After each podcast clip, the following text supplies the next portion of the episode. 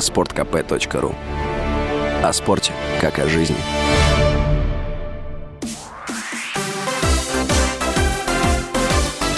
Новости спорта.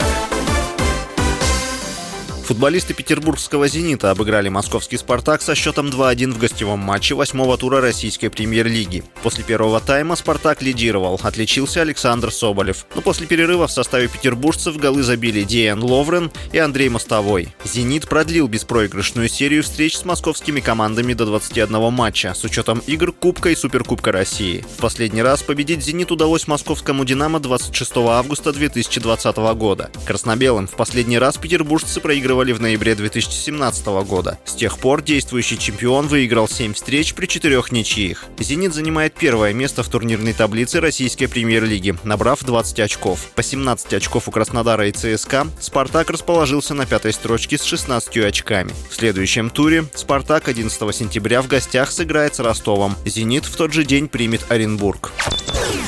Российский нападающий Аданади Спорт Артем Дзюба ушел с поля без результативных действий в выездном матче пятого тура чемпионата Турции против Хатай Спорта. Встреча прошла накануне и завершилась со счетом 1-1. Российский форвард второй раз подряд закончил матч в составе Аданади Спорт без результативных действий.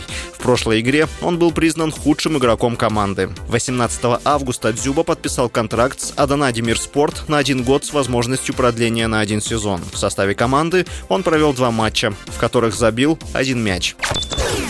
Даниил Медведев прекратил борьбу на открытом чемпионате США. Российский теннисист проиграл австралийцу Нику Кириусу в четвертом круге турнира. Матч продлился почти три часа. Медведев за карьеру в четвертый раз проиграл Кириусу, одержав над ним лишь одну победу. Медведев не смог защитить титул прошлогоднего победителя US Open. В четвертьфинале австралиец сыграет с россиянином Кареном Хачановым, который продолжает успешное выступление на открытом чемпионате США. Российский теннисист в четвертом круге победил испанца Пабло Карена Бусту. С вами был Василий Воронин. Больше спортивных новостей читайте на сайте sportkp.ru Новости спорта.